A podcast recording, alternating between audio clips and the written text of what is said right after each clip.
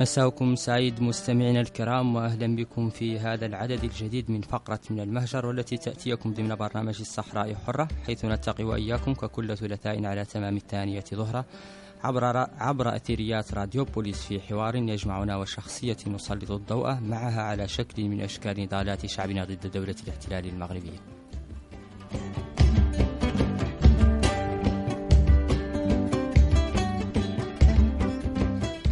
في عدد اليوم نستضيف أو بمعنى أصح استضفنا لكم المعتقلة السياسية السابقة ورئيس تجمع المدافعين الصحراويين عن حقوق الإنسان غاندي الصحراء السيدة أمينة حيدار.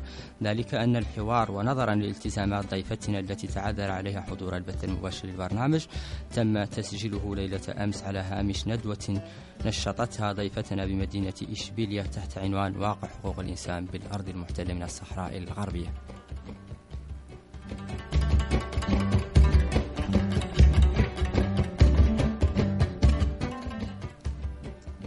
أترككم مستمعي الكرام مع الحوار الذي جمعنا والمناضلة الصحراوية أمينة حيدار ثم نعود.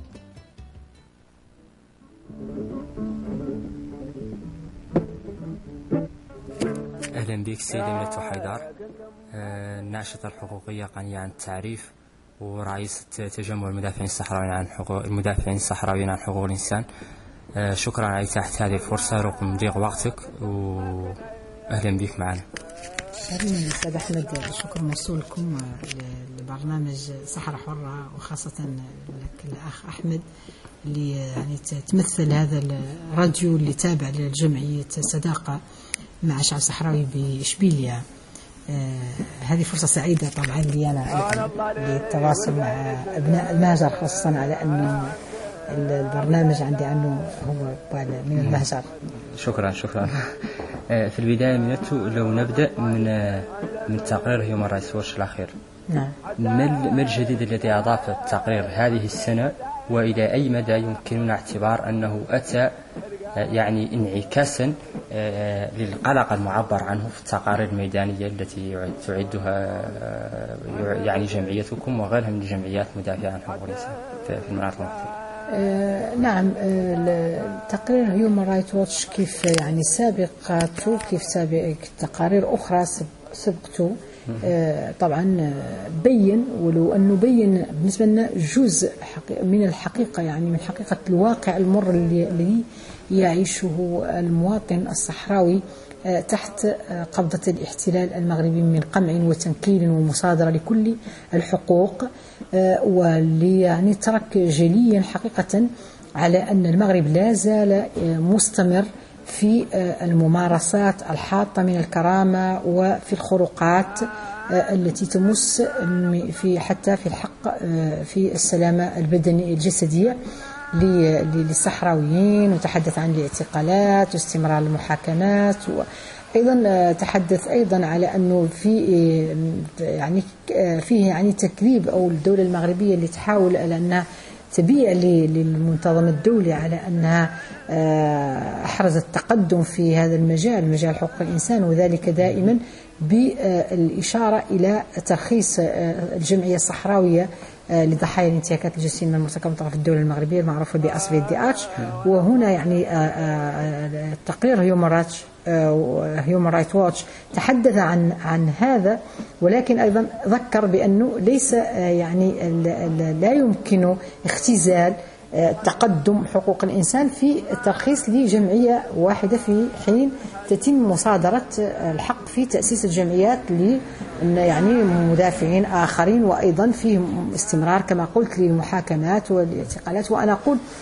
على أنه آه هذا آه التقرير مهم لأنه وأهميته تكمن في أنه يعني آه ينفي أو يدحض الدعاية المغربية وهو ما يتضح جليا في القلق أو الانزعاج الدولة الرسمية المغربية من هيومن رايت واتش وأيضا من منظمة العفو الدولية ومن مركز روبرت كينيدي واللي يعني ينعتهم بالإنحياز وبعدم الحياد وب... لأنهم طبعا يفضحوا هذه هذه الانتهاكات اللي ترتكب بشكل يومي ضد المواطنين الصحراويين اللي حاولوا أنهم يتظاهروا من أجل المطالبة باحترام حق الشعب الصحراوي في تقرير المصير وحتى المطالبة أيضا باحترام حقوقهم الاقتصادية والاجتماعية والمدنية يعني والثقافية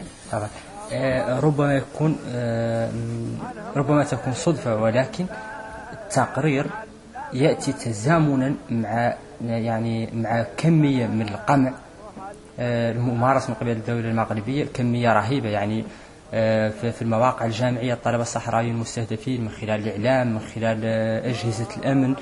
كذلك في الأرض المحتلة يعني المعطلين. يعني تم تم استهدافهم بدنيا وغيره. ربما آه، ألا ترين سيدة منة أن واقع حقوق الإنسان في الأرض المحتلة خلال الأيام الأخيرة؟ نفسه يثبت جزء كبير أو يثبت يعني ما أتى في التقرير ويفند أيضا ما أشار إليه التقرير على أنه تقدم نسبي. يعني ألا ترين أن هذا هذا يعني واقع الواقع الحالي يعني يأتي في هذا الإطار؟ طبعا آه، آه، تقرير هيومن رايتس ووتش هو تقرير سنوي. وهو طبعا آه، يعني يتماشى يتماشى والواقع يتماشى التقارير التي تنجز منظمة كوديسا وسفيدياش وغيرها فيما يخص تردي واقع حقوق الإنسان في الصحراء الغربية. وما يشهد يعني فعلا على أنه الآن لم يتحدث التقرير آه، لأنه جاء قبل. هذا يعني ما, ما يشهده الإقليم كل يعني مدن الصحراء الغربية آه، في المناطق المحتلة كل المدن تشهد آه، مظاهرات. نحن مثلا ككوديسا سجلنا قم أربع أزيد من 44 مظاهرة سواء تطالب باحترام حق تقرير مصير الشعب الصحراوي أو آه، آه، أو آه، المطالبة باحترام الحقوق الاقتصادية والاجتماعية وتوفير السكن والعيش الكريم. هذا هذه هذا العدد من المظاهرات تم سجلناه خلال شهر يناير فقط. في يعني مقابل تم سجلنا أيضا 117 حالة لضحايا القمع والتنكيل واللي منهم 100 حالة تم نقلهم إلى المستشفيات وهنالك مأساة أخرى. التعاون من طرف جهاز الصحة معهم ومع أهاليهم بالقمع أيضا وباللامبالاة والإهمال الطبي. أيضا سجلنا طرد المراقبين الدوليين خلال فقط يناير أزيد من 60 مراقب منهم النرويجيين سويديين كنديين أمريكيين بولنديين هولنديين وإسبانيين. هم آخر وفد تم طرده من الداخل آه، بعد يعني قبل يومين فقط. إذا حقيقة آه، المغرب في وضعية لا يحسد عليها نهائيا لأنه في عزلة حقيقية والأصوات المنددة تتصاعد من طرف المنظمات الدولية كما من طرف البرلمان الأوروبي ومن طرف دول أخرى. إذا هذا حقيقة نتيجة آه، المقاومة السلمية للصحراويين بالأراضي المحتلة اللي ينهجوا آه، آه، أساليب حضارية. ولكن أيضا هذا يؤدي فيه الثمن المواطن الصحراوي.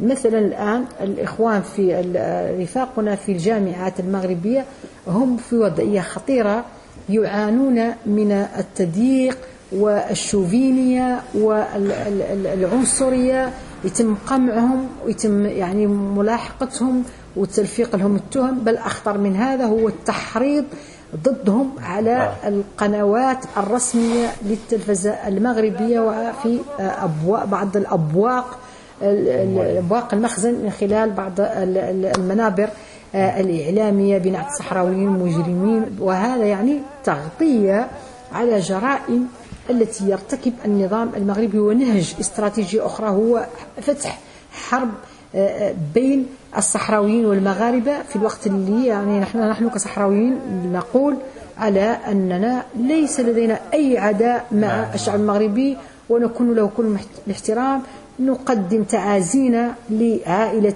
عمر آه، يعني الطالب أو المغربي المواطن المغربي الذي آه، توفي نتيجة يعني آه، آه، العنف. كما أيضا نقدم تعازينا للصحراوي صالح أيضا اللي توفي قبل ذلك. إذا نحذر من من من من من هذا العنف والعنف المضاد.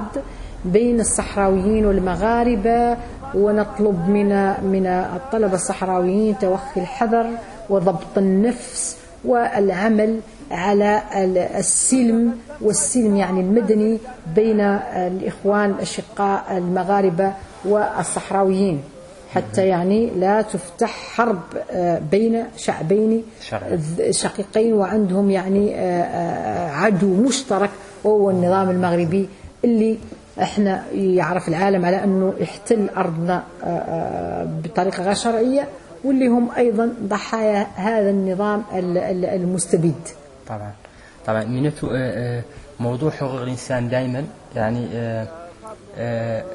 هو عنوان أو محور آه، القمة 26 لرؤساء الدول وحكومات آه، الإفريقية. السيدة زوما من يعني رئيس مفوضية الاتحاد الإفريقي عبرت خلال افتتاح آه، القمة عن يعني عن عن قلقها بشأن وضعية حقوق الإنسان في الأرض المحتلة وغيره. ثم بعد ذلك في تغريدة آه، يعني على حسابها في التويتر عبرت أيضا عن عن تضامنها مع الشعب الصحراوي وغيره.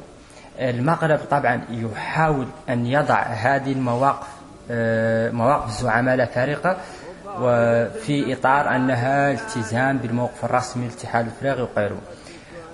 هناك من يرى أن هذه التقريدة هي دليل على أن هذه السيدة ملتزمة بصفة شخصية مع الشعب مع الشعب الصحراوي. آه، هل ترين أن لهذه التغريدة تحديدا دلالات خصوصا أن محور القمة هو آه، حقوق الإنسان؟ نعم هذا يعني لا يدع مجال للشك بأنه سيدة دلاميني زوما أرادت التأكيد وبصفة شخصية الموقف الثابت للاتحاد الإفريقي في دعم القضية الصحراوية وأرادت أيضا أن تبين على أن الأفارقة أصدقاء آه، آه، يعني آه، حقيقيين للشعب الصحراوي ولن يتخلوا عن عن عن عن دعم قضيتهم العادلة لأنهم هم أيضا عانوا من الاستعمار ولن يقبلوه دولة شقيقة عضو مؤسس في الاتحاد الإفريقي ودائما يعني يؤكدون على أنه لن يكتمل الاتحاد الإفريقي ولن يكتمل السلام في القارة السمراء بدون استقلال الصحراء الغربية. هذا يعني أيضا يؤكد على أنه آه، الدولة الصحراوية الاعترافات بالدولة الصحراوية تتزايد والكيان الصحراوي ثابت وهو ما يعني يدحض الدعاية المغربية بأنه الدولة الصحراوية وهمية وغير موجودة وغير وغير وكذا وكذا ويحاول شراء بعض الذمم ويحاول ممارسة ضغوطات أخرى على بعض الدول كما هو الحال بالنسبة للسويد مؤخرا.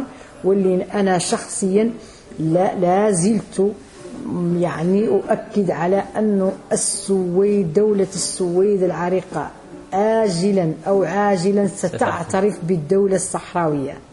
كلنا من في في ذلك وأن تكون بداية يعني اعتراف لدول أخرى آه، أعضاء في الاتحاد الأوروبي السيدة مينتو الوقت ضيق جدا ووقتك أيضا ضيق لأن نعلم أن لديك التزامات أخرى. لم يبغى سوى أن نشكرك على تحت هذه الفرصة ونتمنى أن يكون لنا لقاء آخر من مدينة العيون المحررة إن شاء الله. إن شاء الله. في فرصة أخرى. شكرا على إتاحة هذه الفرصة وإلى اللقاء. شكرا موصول. لك إذا مستمعية كان هذا حوارنا مع المدافعة الصحراوية عن حقوق الإنسان السيدة أمينة حيدار. نعتذر طبعا عن ضيق الوقت الذي لم يسمح لنا بتناول مواضيع أخرى قد تهمكم مستمعينا ولكن نعدكم بأن نعمل جاهدين على أن تكون لنا فرصة أخرى للقاء آخر نتناول من خلاله. وإن كان جزء ضئيل دعنا نقول من المواضيع الكثيرة جدا والتي لم يتسع لها آه، وقت هذا العدد. آه، للإشارة السيدة من التوحيدار موجودة بمدينة إشبيليا لإلقاء هذه الندوة أو تنشيط هذه الندوة في إطار دورتين تكوينيتين تعدهما جمعية إشبيلية للصداقة مع الشعب الصحراوي بالتضامن أو بالتعاون مع جامعة سيبيا وجامعة بابلو ديلا أولافيدي. فالدورتين التكوينيتين إحداهما لتكوين مراقبين لحقوق إنسان والأخرى لتكوين وسطاء في النزاعات بواسطة الفن.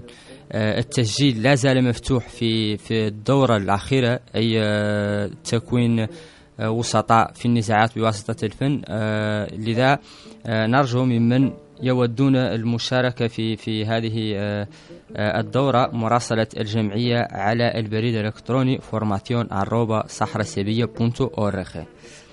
أذكركم مستمعينا بأنه يمكنكم متابعة هذا العدد مسجلا على موقع جمعية سبيل الصداقة مع الشعب الصحراوي دائما أورخ أو على حساب البرنامج على الفيسبوك من المهجر. آه، أين أيضا سنعلن عن ضيفنا القادم أي ضيفنا لعدد 9 فبراير.